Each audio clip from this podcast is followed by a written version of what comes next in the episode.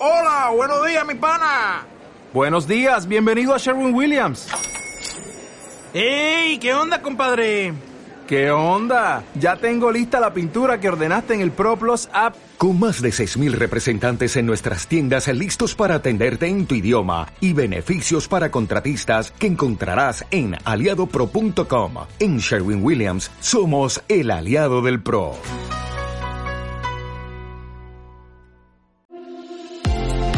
Explorando la nutrición enteral, un podcast de Fresenius Cavi.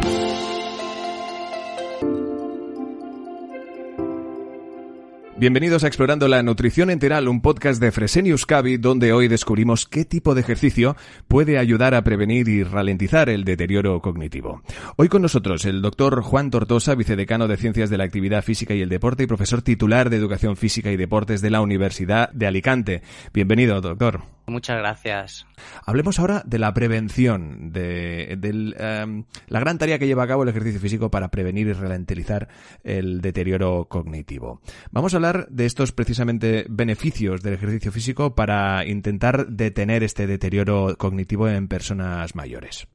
Bueno, pues este es un campo de, investigación que lleva menos años que, bueno, que todos los beneficios físicos, pero que ha cobrado muchísima importancia y que desde luego, pues bueno, va, a seguir eh, siendo un campo de investigación importante, puesto que bueno, sabemos que el número de personas mayores aumenta considerablemente.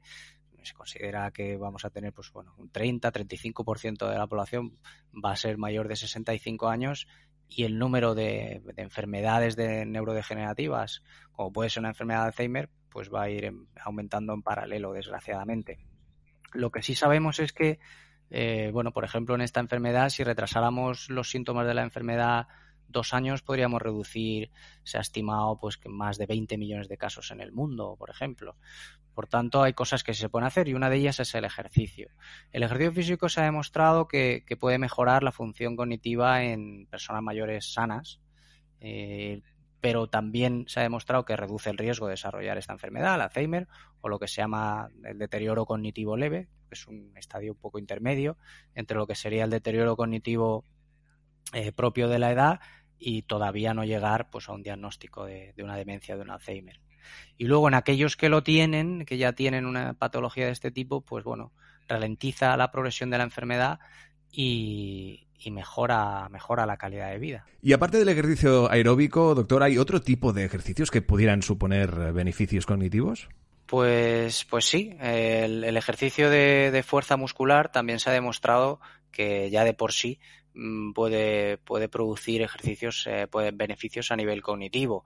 lo que tenemos que realizar, bueno, con dos veces a la semana, 20 o 30 minutos, eh, podríamos conseguir beneficios a nivel cognitivo. Por ejemplo, me viene ahora a la memoria un estudio de Nagamatsu y colaboradores con, con, personas con deterioro cognitivo leve y a través de, un entrenamiento de fuerza consiguieron eh, mejores, mejoras en la memoria y por tanto, bueno, está claro que funciona. Además, bueno, como hemos comentado eh, con las personas mayores sanas, vamos a tener que trabajar, eh, bueno, este déficit de fuerza y esas actividades de la vida diaria. Con lo más importante a nivel del entrenamiento de fuerza es que realicemos una técnica correcta para que no, eh, bueno, pues no nos hagamos daño y eso, bueno, supone que si tenemos una supervisión, pues mucho mejor y si no, pues buscar ejercicios que sean muy sencillos de llevar a cabo y luego ir progresando eh, poco a poco en la carga. Luego también hay una tendencia en el entrenamiento de fuerza muy interesante que es el entrenamiento isométrico a, baja intensidad. Eh, ¿Qué es un entrenamiento isométrico? Bueno, pues eh, por ejemplo, si apretamos una pelota de estas de goma que hemos dicho que podíamos utilizar y, la mantenemos apretada durante unos segundos. Eso sería un entrenamiento isométrico. Se ha demostrado que este tipo de entrenamiento realizado pues por aumentar un, eh, mantener una contracción de este tipo pero a un 20 o un 50% de nuestra máxima contracción voluntaria máxima. Imaginaros que estamos sentados viendo la televisión tenemos una pelotita de goma en la mano derecha y apretamos pues pensamos a un 30% de lo que podríamos hacer en nuestro máximo bueno un 3 de 10 vamos a decirlo así y mantenemos esa contracción unos dos minutos. No, es un ejercicio que es muy suave y se ha demostrado que baja nuestra tensión arterial. Esto puede valer para cualquier persona mayor sana, pero eh, se ha demostrado que los factores cardiovasculares tienen un impacto mm, muy importante en el deterioro cognitivo y por tanto puede ser que a través de hacer este tipo de ejercicio eh, pudiéramos tener beneficios cognitivos. Serían cuatro series, dos series en cada mano y vamos alternando dos minutos y tenemos hecho un entrenamiento en 10-12 minutos mientras vemos la, la televisión. Por tanto, eso sería una parte importante. Y luego, eh, con fuerza y equilibrio, mm, tenemos lo que se llama la doble tarea, es decir, hacer dos cosas a la vez, que también lo podemos hacer con la marcha. Si vamos caminando y, por ejemplo, eh, contamos desde 100 hacia atrás, de 3 en 3, por ejemplo, o estamos andando y pues, decimos nombres de, de varón o de mujer, esto implica eh, una estimulación eh, cognitiva y física a la vez. Eh, vamos a tener que además utilizar diferentes partes de nuestro cerebro y coordinarlas y esto va a producir un, beneficio cognitivo en sí. Si vamos complicando esta doble tarea, pues nos va a ir proporcionando mayores beneficios cognitivos y a su vez nos va a proporcionar mayores beneficios a nivel de nuestro equilibrio. Eh, parece claro que el mayor número de caídas en personas mayores se, se producen cuando hacemos dos cosas a la vez. ¿no? Imaginaros, no sé, que estamos andando y hablando por teléfono, porque esa coordinación entre diferentes eh, zonas del cerebro eh, se va complicando cuando nos vamos haciendo mayores. Y otra opción que me gusta a mí mucho es utilizar utilizar los juegos. Eh, yo esto lo hago en este curso que he mencionado de la Universidad Permanente, en el que yo adapto juegos, juegos para niños para, para personas mayores. Estos juegos lo que permiten es esa combinación de, estimulación física, estimulación social y un estímulo cognitivo realizando actividades de ese tipo de doble tarea o de memoria o de lo que sea. Eh, esto implica que son actividades muy divertidas. Creo que esto eh, esperemos que cuando se pueda volver al contacto físico esto se pueda hacer mucho porque tiene grandes beneficios el, el, que podamos divertirnos mientras hacemos eh, ese ejercicio. Va a conllevar una mayor adherencia. Vamos a tener ganas de volver a ese ejercicio porque nos lo hemos pasado bien y se puede alternar con otros tipos de entrenamiento. Además, en, esta, en este tipo de metodología podemos combinar el, trabajo físico con el cognitivo a través de, bueno, eh, trabajar aspectos de la función ejecutiva o de, podemos hacer asociaciones, podemos hacer secuencias. Bueno, hay muchísimas posibilidades y, muy divertidas. Y otra pregunta que ahora mismo eh, me estaba planteando al escucharle, ¿no? Es decir, eh, ahora sabemos que es eh, beneficioso para activar precisamente toda esta actividad física y mental. ¿Qué nos puede hacer detener toda esta actividad? ¿Qué debemos evitar? Por ejemplo, me ha venido a la cabeza el ejemplo de la televisión. Quizá un exceso de, televisión al día puede generar precisamente este deterioro cognitivo. Bueno, lo que sí que está demostrado, sin ninguna duda, es que no es solo importante el, tiempo de actividad física que hagamos semanalmente o de ejercicio, sino que también hay que cuidar el tiempo que estamos eh, totalmente sedentarios y estar sentados viendo la televisión, eso es totalmente sedentario. Por tanto, debemos reducir eh, ese tiempo al máximo posible, por lo menos interrumpiéndolo eh, con, con pausas Mm, bueno, de por lo menos de cinco minutos, no estar eh, más de una hora, dos horas eh, sentados seguidos, sin, bueno, pues levantarse un poquito, moverse un poco, para que evitemos las consecuencias de, bueno, del, del sedentarismo. Y estas a nivel físico y de patologías y de enfermedades muy demostrado, pero también, bueno, pues es un poco un círculo vicioso. Cuanto más estás quieto y parado, como que menos te apetece moverte. Y eso es un círculo vicioso peligroso, sobre todo para una persona mayor y sobre todo en las circunstancias en las que estamos, que pasamos mucho tiempo en casa. Y hablamos, hemos dado algunos ejemplos de ejercicios que se pueden llevar a cabo, tanto, pues obviamente, eh, en pro de esta salud eh, mental y física. ¿Difieren mucho de los que podemos proponer aquí?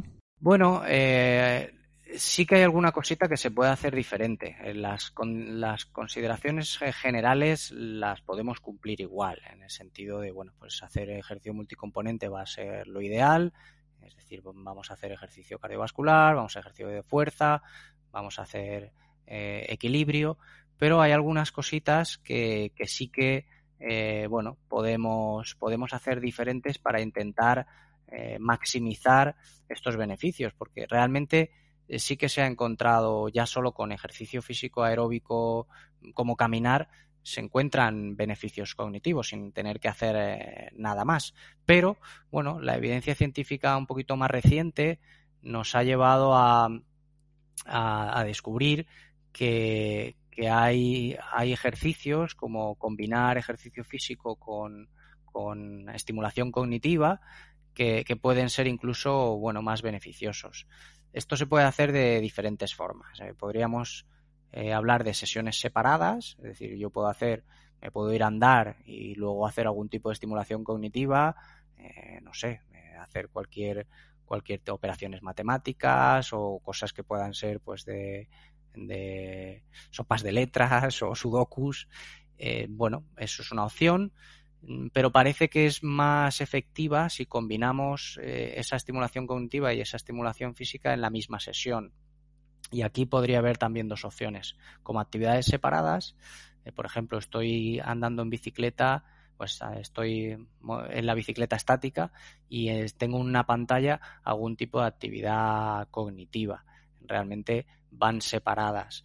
Esta actividad yo creo que, bueno, se está, se está demostrando muy efectiva y hay todavía una corriente que se llaman los, los Exer Games, eh, que bueno, que, sería esta opción o por ejemplo el, tema de la Wii, eh, utilizar estas nuevas tecnologías para combinar esta estimulación cognitiva y la física. Y yo soy de los que piensa que los gimnasios mm, van a tener en, en unos años eh, este tipo de, bueno, de recursos, sobre todo, por ejemplo, en Estados Unidos que existen los gimnasios 50 plus, los de más de 50 años, y, que ya, pues imagínate una clase de spinning, pero con una bicicleta eh, adaptada a una persona mayor, con respaldo, con un asiento bueno, cómodo, no como las de spinning, y en vez de estar teniendo en una pantalla, pues que subes el turmalet, pues tener una estimulación cognitiva en, en esa pantalla. Creo que, creo que eso va a ser una tendencia de futuro y además existen ya, bueno, metaanálisis que,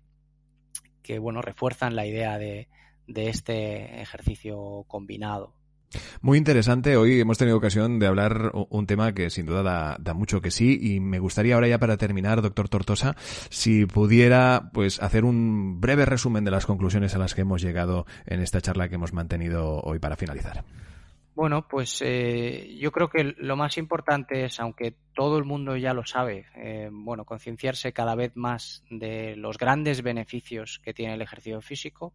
Se suele llamar la, la polipíldora, porque es como que nos tomamos una pastilla que nos sirve para prácticamente todo y además no tiene, no tiene efectos secundarios. Por tanto, grandes beneficios del ejercicio físico, tanto a nivel físico como, como cognitivo, incluso como social, en función de si lo hagamos en grupo, que debemos eh, ponernos ya y no hay, no hay edad a la que sea tarde comenzar a hacer ejercicio o mejorar el ejercicio que ya hacemos y, y por tanto no, bueno, no hay excusa. Doctor Juan Tortosa, vicedecano de Ciencias de la Actividad Física y el Deporte, profesor titular de Educación Física y Deportes de la Universidad de Alicante. Doctor Tortosa, muchísimas gracias. Muchas gracias. En Fresenius Cavi nos impulsa el cuidado de la vida. Descúbrelo en fresenius-cavi.com y en nuestras redes sociales, Twitter, Instagram y Facebook. Explorando la nutrición enteral